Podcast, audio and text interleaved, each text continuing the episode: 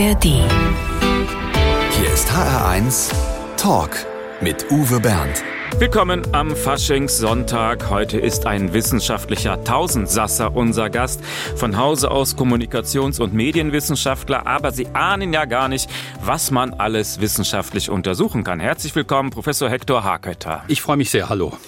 Zum Beispiel hat er mal ein ganzes Buch über Notizzettel geschrieben und jetzt widmet er sich einer ganz besonders schönen Form der Kommunikation, dem Küssen, historisch, kulturell, psychologisch und so weiter, bis hin zu der Frage, wie viele Muskeln sind an einem Kuss beteiligt? Äh, ich glaube, es waren 136. Ich gehe ja in diesem Buch darauf ein, dass es da so einen Biologismus oder Naturalismus in der Kussforschung gibt. Denn ja, es gibt eine Kussforschung. Ich bin nicht der Erste, der sich wissenschaftlich mit dem Küssen beschäftigte. Aber sehr viele Arbeiten versuchen, das Küssen auf so etwas Biologisches oder Kreatürliches zurückzubeziehen. Und das ist meiner Meinung nach eben eben komplett falsch, weil meiner Meinung nach das Küssen eben eine Kommunikationsart reinsten Wassers ist. Klar, da spielen Muskeln eine Rolle, aber äh, sie spielen eben keine tragende Rolle, sondern das, was wirklich beim Küssen geschieht, das geschieht wie bei jedem Kommunikationsakt im Kopf und nicht mit irgendwelchen Muskeln. Und sind Sie gut trainiert? Im Küssen oder im Denken? Wie Sie möchten.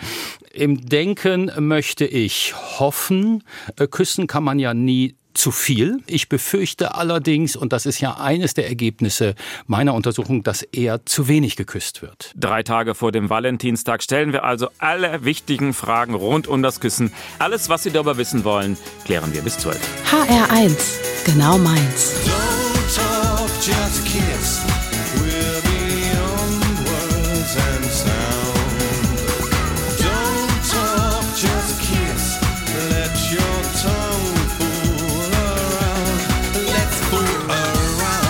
Das musste natürlich am Anfang dieser Sendung stehen. Right, said Fred, don't talk, just kiss. Nicht so ganz das Motto dieser Sendung, denn wir reden natürlich über das Küssen.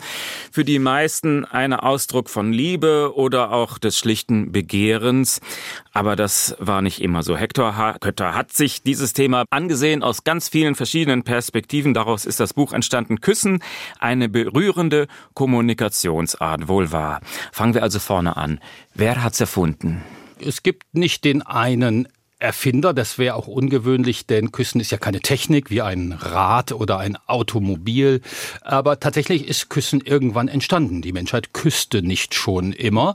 Und es ist ein wenn wir es jetzt mal erdgeschichtlich betrachten, ein relativ junges Phänomen, wahrscheinlich so seit 5000 Jahren küssen Teile der Menschheit. Teile der Menschheit.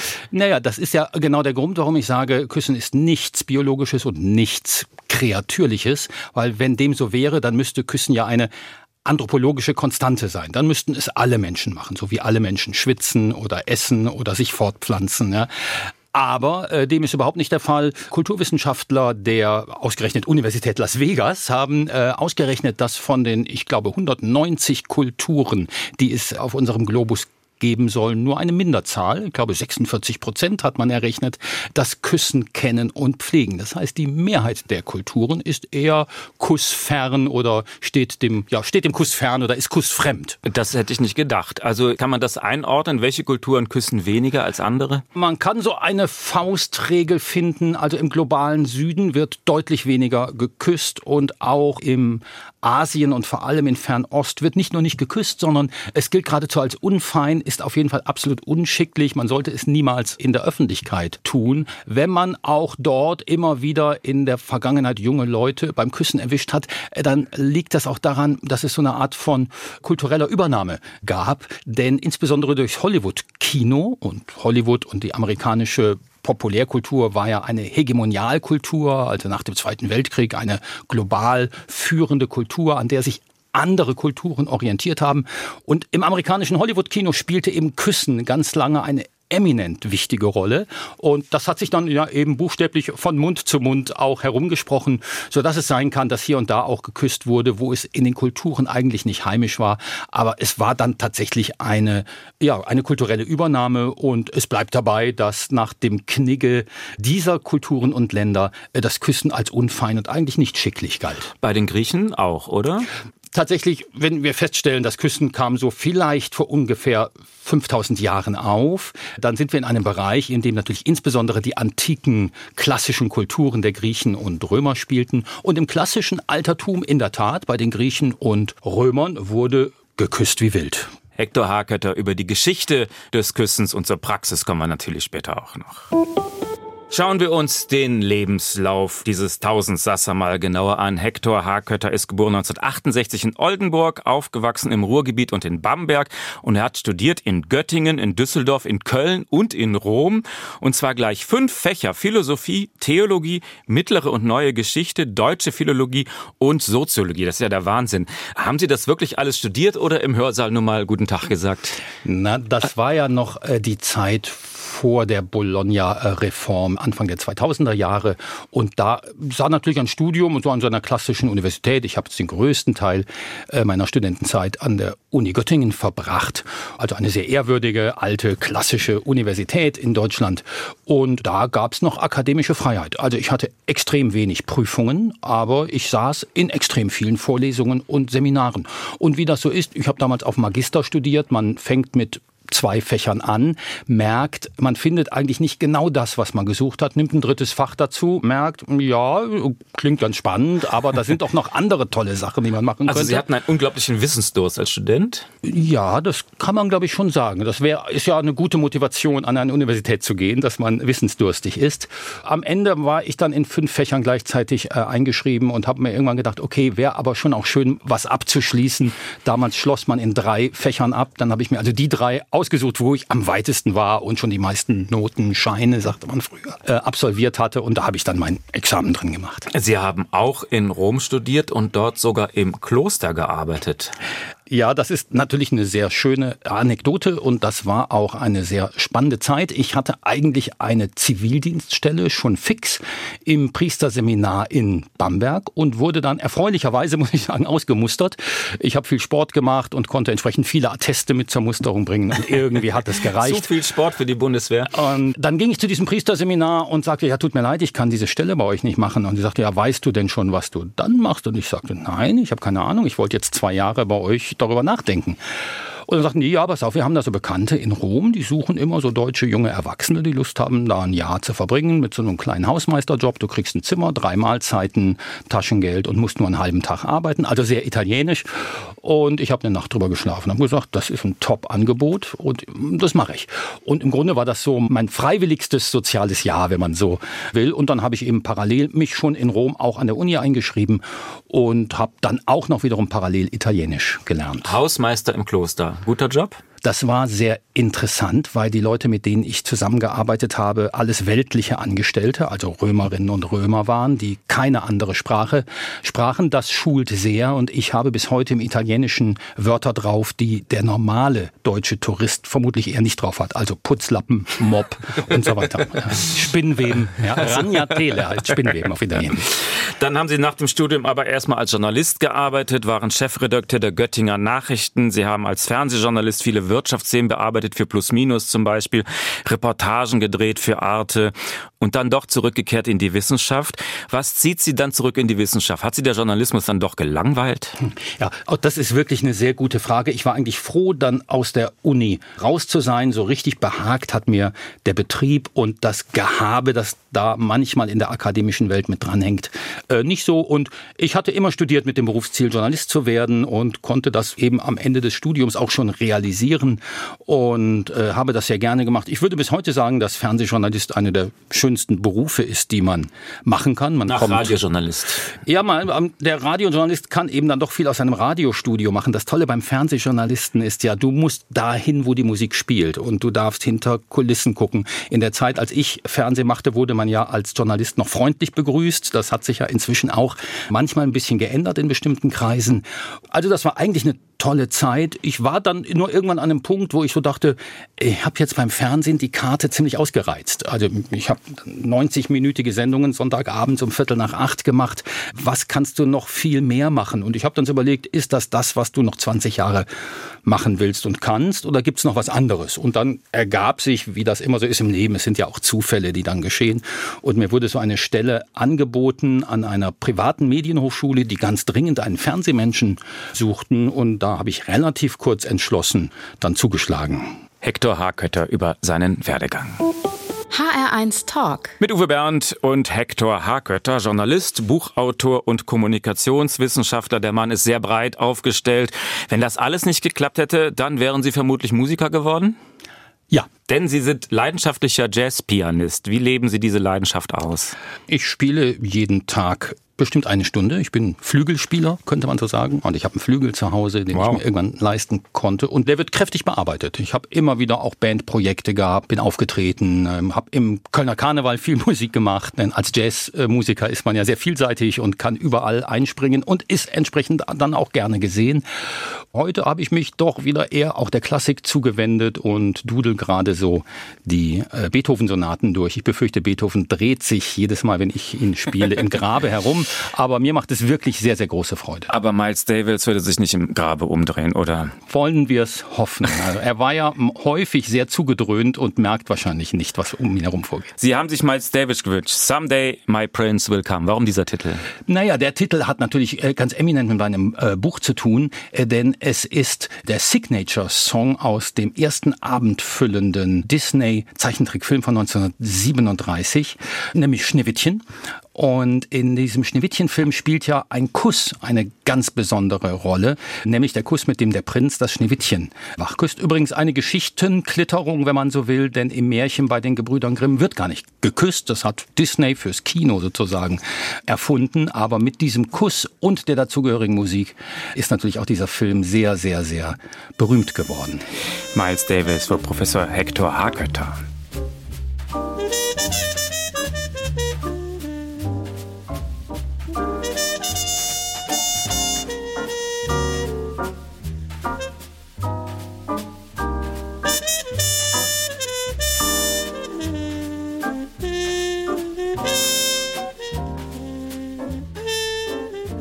Also es gibt ganz viele verschiedene Arten zu küssen. Hector Hakötter hat sich als Kommunikationswissenschaftler damit beschäftigt. Kann man also küssen lernen? Ähm, wenn man die richtigen Lehrer und Lehrerinnen findet. Vermutlich äh, ja. Äh, Küssen ist ja eine Kommunikationsart. Andere Kommunikationsarten, wie zum Beispiel Sprachen, kann man ja auch lernen. Kommunikationsarten sind regelbasiert und so ist es auch das Küssen. Und diese Regeln kann man lernen, genauso wie man gegen diese Regeln verstoßen kann. Wir hatten ja in den letzten Monaten einige Fälle von Kussskandalen. Und ich glaube, das waren Skandale, wo insbesondere gegen Konventionen und Regeln dieser ganz speziellen berührenden Kommunikationsart verstoßen wurde. Was meinen Sie jetzt für Kussskandale? Ja, zum Beispiel den äh, spanischen Fußballverbandsvorsitzenden, Ach ja, genau. Herrn Rubiales, der meinte, er müsste sowas ähnliches wie einen Kuss einer Spielerin angedeihen lassen, die damit nicht einverstanden Genau. Mhm. äh, war. Ja, klar. Manch einer erhofft sich jetzt von Ihrem Buch vielleicht einen Lehrgang. Wenn Sie so küssen, kriegen Sie jeden rum, aber das ist nicht Ihre Absicht.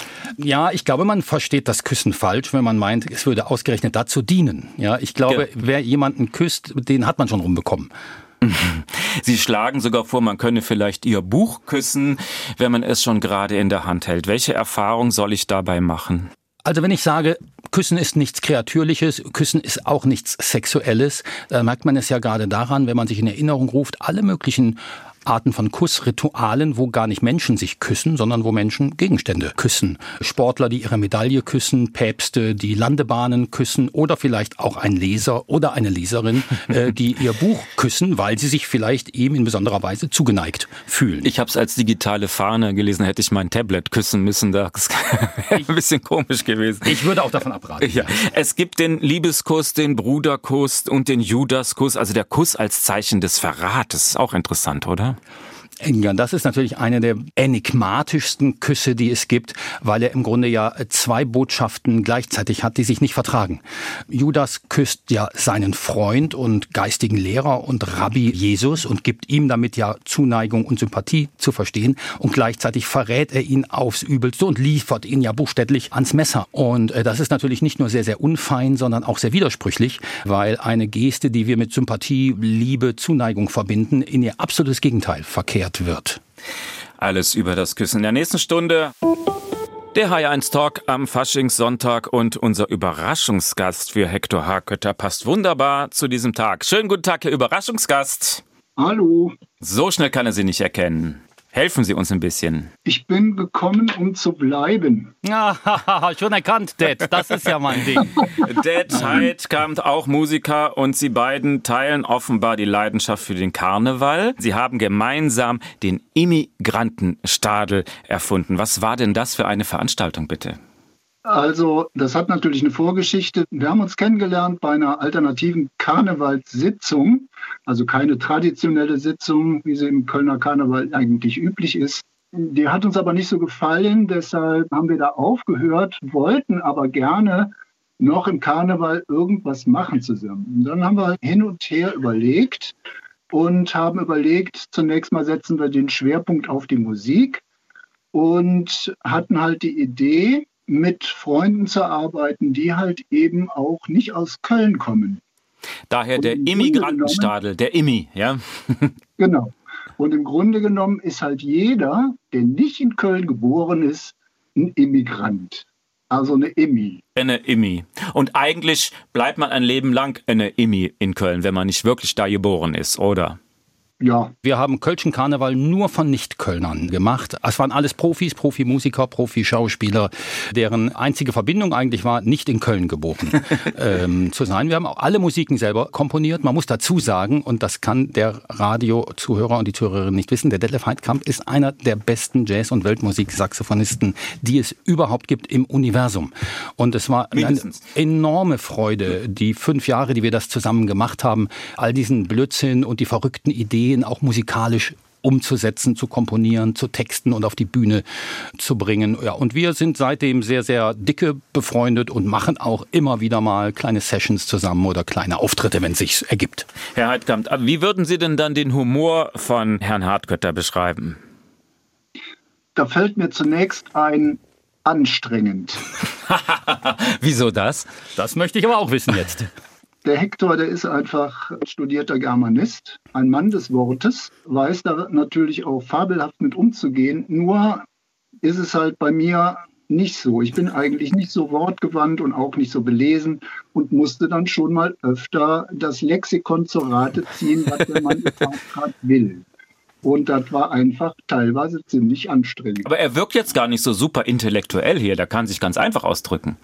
Ja, der kann sich natürlich auch einfach ausdrücken. Aber wenn er dann irgendwie Zeit genug hat, um darüber nachzudenken, was denn lustig sein könnte, dann kann er sich halt eben auch sehr gewählt ausdrücken. Und das ist halt eben manchmal für mich sehr anstrengend. Aber jetzt daran sehen wir, Lesen bildet, oder? Genau. Das, also, das hat mir nicht geschadet, auf keinen Fall. Dead Heidkamp, einer der besten Jazzmusiker des Universums, über seinen Kumpel Hector Harkötter. Vielen Dank. Danke, Det. Gerne, gerne. Viel Spaß noch. Der HR1 Talk, wenn Sie uns im Radio hören, gleich die 11 Uhr Nachrichten oder aber Sie können uns nachhören in der ARD Audiothek. HR1 Talk. Professor Hector Harkötter von der Hochschule Bonn-Rhein-Sieg ist für uns nach Frankfurt gekommen, Journalist, Autor und Kommunikationswissenschaftler. Würden Sie sich selbst als Bücherwurm bezeichnen? Definitiv. Vor allem würde meine Frau das tun, glaube ich. Okay. Und mit dem Begriff Bücherwurm haben Sie sich auch schon befasst. Warum wurde der größte Freund des Buches ausgerechnet nach seinem verbissensten Feind benannt? Das stammt tatsächlich aus der Aufklärungszeit, denn interessanterweise galt in der Aufklärungszeit der Mensch, der sich nur noch in Büchern vergrub, als jemand, der so einem veralteten Wissenschaftsideal anhing. Man nannte ihn dann schick auf Lateinisch bzw. Griechisch äh, Polyhistor und es war Gotthold Ephraim Lessing, der selber ja als Bibliothekar arbeitete, der in einer seiner frühen Komödien dann diese Prägung vornahm und einen jungen Gelehrten, um den ging es in diesem Stück, als Bücherwurm bezeichnen ließ und so war der Begriff in der Welt. Und gleich füllt dieser Bücherwurm den HR1 Fragebogen aus.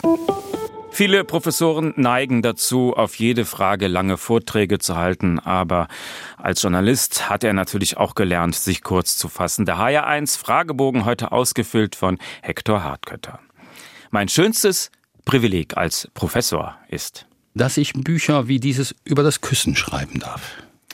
ein halbes Pfund Butter kostet ungefähr.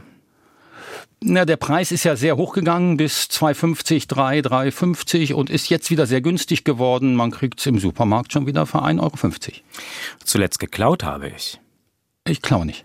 Mein Lieblingsessen? Da gibt's wirklich viele, weil ich esse unheimlich gerne, aber der italienischen Küche bin ich verfallen. Also irgendein tolles Nudelgericht mit sehr viel Parmesan drauf. Am meisten auf die Palme bringt mich. Dummheit.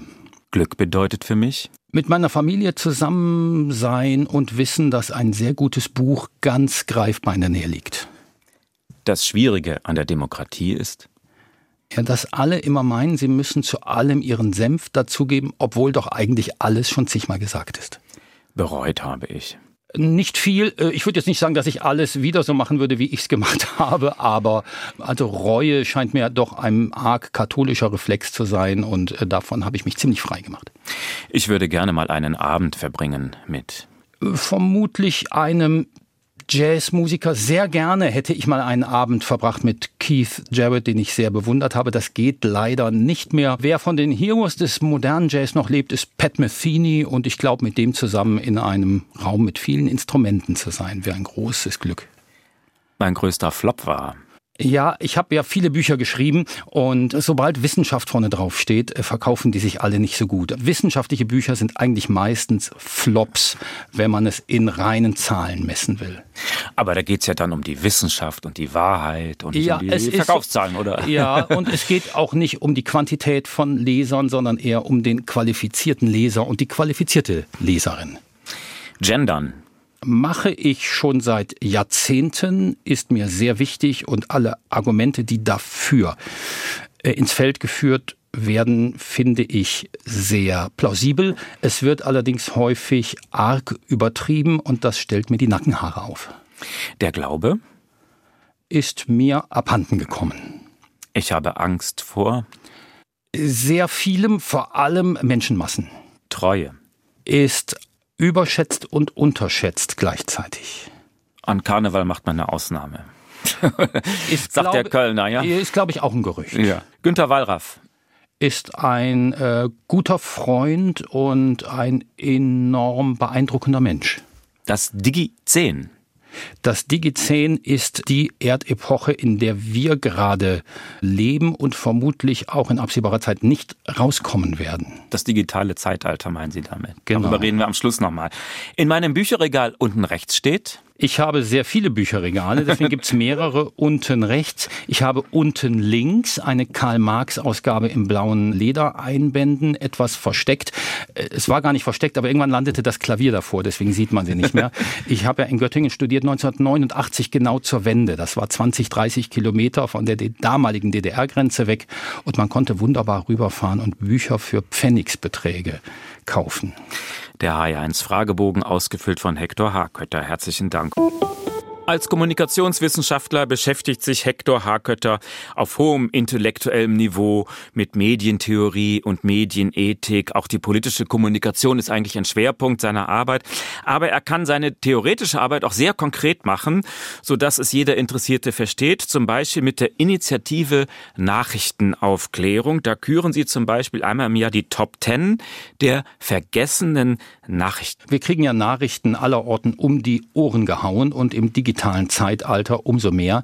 Äh, verblüffend ist aber, dass man immer wieder an ganz vielen verschiedenen Orten dieselben Nachrichten um die Ohren bekommen hat. Also wir haben ja keine Vielfalt durch die Digitalisierung, sondern wir haben eigentlich eine sehr hochpotenzierte Einfalt, wenn man so will.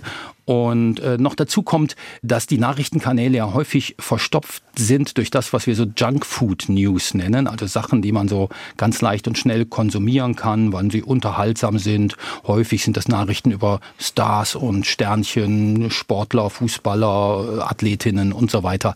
Aber die wirklich relevanten Geschichten, die fallen häufig hinten rüber. Und relevant, so sagen wir bei der Initiative Nachrichtenaufklärung, sind Geschichten, Diskurse, Ereignisse, Sachverhalte, wenn sie mindestens die Hälfte der Bevölkerung in Deutschland angehen. Aha. Und man ist überrascht, wie viele Themen es nicht in die News, nicht in die Nachrichten, nicht in die Zeitungen, nicht in die Tagesschau schaffen, obwohl sie wirklich eine sehr große Zahl von Menschen angeht. Haben Sie da vielleicht ein Beispiel? Was hat es in den letzten Jahren oder im letzten Jahr nicht so in die Nachrichten geschafft, was aber Ihrer Meinung nach wichtig gewesen wäre? Ja, also der letzte Scoop in Anführungszeichen, den wir hatten, war eine Geschichte, die Studierende von mir recherchiert haben. Sie haben mich herausgefunden in einem großen bundesweiten äh, Ländervergleich, äh, dass es so eine schleichende Abschaffung der Lernmittelfreiheit gibt. In vier Bundesländern müssen Eltern heute schon für ihre schulpflichtigen Kinder komplett alle Bücher und Kosten alleine. In den Ländern, wo es noch eine Lernmittelfreiheit gibt, ist es aber dann zum Beispiel so, dass man sagt, ja, aber ein Buch im Jahr äh, müsst ihr selber zahlen, daraus werden zwei Bücher, daraus werden vier Bücher. Und wenn Sie dann noch mehrere Kinder haben, für die Sie das zahlen müssen, dann sind Sie zu Beginn des Schuljahres oder im Halbjahr dann auf einmal große dreistellige Beträge los. Und wir haben ausgerechnet, das kann sich summieren im Laufe einer Schulkarriere für ein Schulkind auf äh, bis zu 20.000 Euro. Und die hat schlechterdings nicht jeder und das ist nicht sehr sozial. Und das geht unheimlich viele Menschen an, weil eben eine große Zahl von Menschen schulpflichtige Kinder zu Hause hat. Trotzdem wird nicht darüber berichtet. Aber auch nicht, weil es irgendwie, jetzt würde manch ein Verschwörungstheoretiker sagen, der wird nicht darüber berichtet, weil die Regierung das nicht will oder so. Das ist nicht ihr Punkt. Nee, das ist überhaupt nicht der Punkt. Hier haben wir, glaube ich, tatsächlich einen Sonderfall. Die Studierenden haben auch sich dann darüber Gedanken gemacht, woran kann das eigentlich liegen. Und hier haben wir eine Besonderheit in unserem Mediensystem. Wir sind eben ein föderaler Staat und wir haben auch föderale Medien. Zum Beispiel hat das Bundesland Hessen einen hessischen Rundfunk und der berichtet über das Bundesland Hessen, nicht aber über die Nachbarbundesländer oder nur in seltenen Fällen.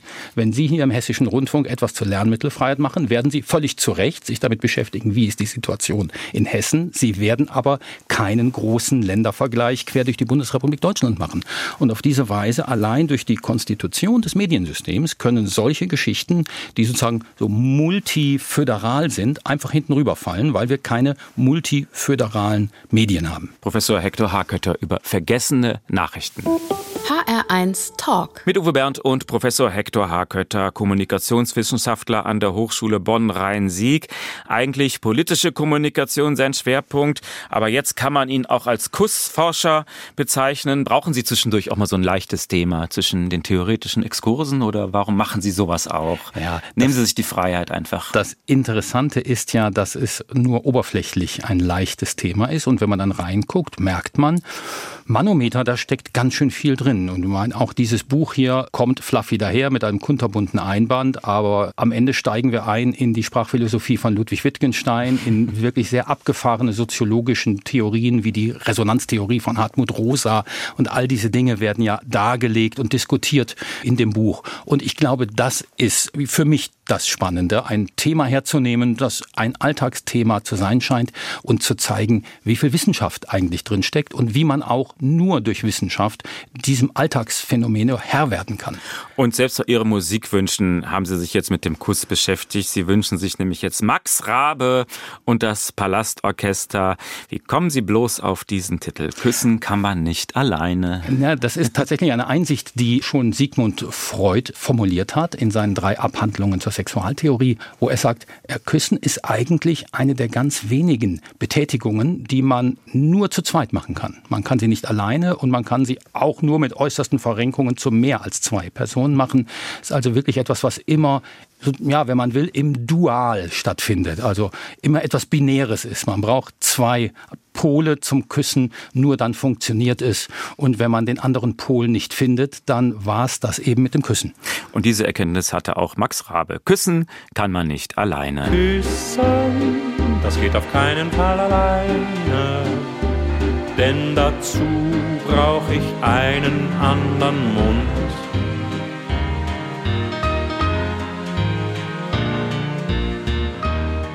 Wir blättern noch ein bisschen in dem Buch Küssen, eine berührende Kommunikationsart, denn darin beschäftigt sich Hector Harkötter auch mit den Fragen, dürfen Philosophen küssen? Und er hat ein ganzes Kapitel über den Kuss im Film. Ich vermute mal, der ist so alt wie der Film an sich. Wann wurde zum ersten Mal im Film geküsst? Alter, ich möchte Sie da ungern korrigieren, aber es sind sogar drei Kapitel über den Kuss im Kino. Ja. Äh, Denn äh, geküsst wird ja nicht nur auf der Leinwand, das ist das eine Kapitel, sondern auch vor der Leinwand, das ist das andere Kapitel. Und Das wollte ich auch noch fragen. Genau, da- das nehmen Sie mir vorweg. Kein Problem. Aber erstmal auf der Leinwand. Geküsst wird in der Kinogeschichte von Anfang an und das ist das Verblüffende. 1895 stellen die Brüder Lumière, ein wunderbarer Name für Leute, die das Lichtspiel erfunden haben, denn Lumière ist ja französisch für Licht.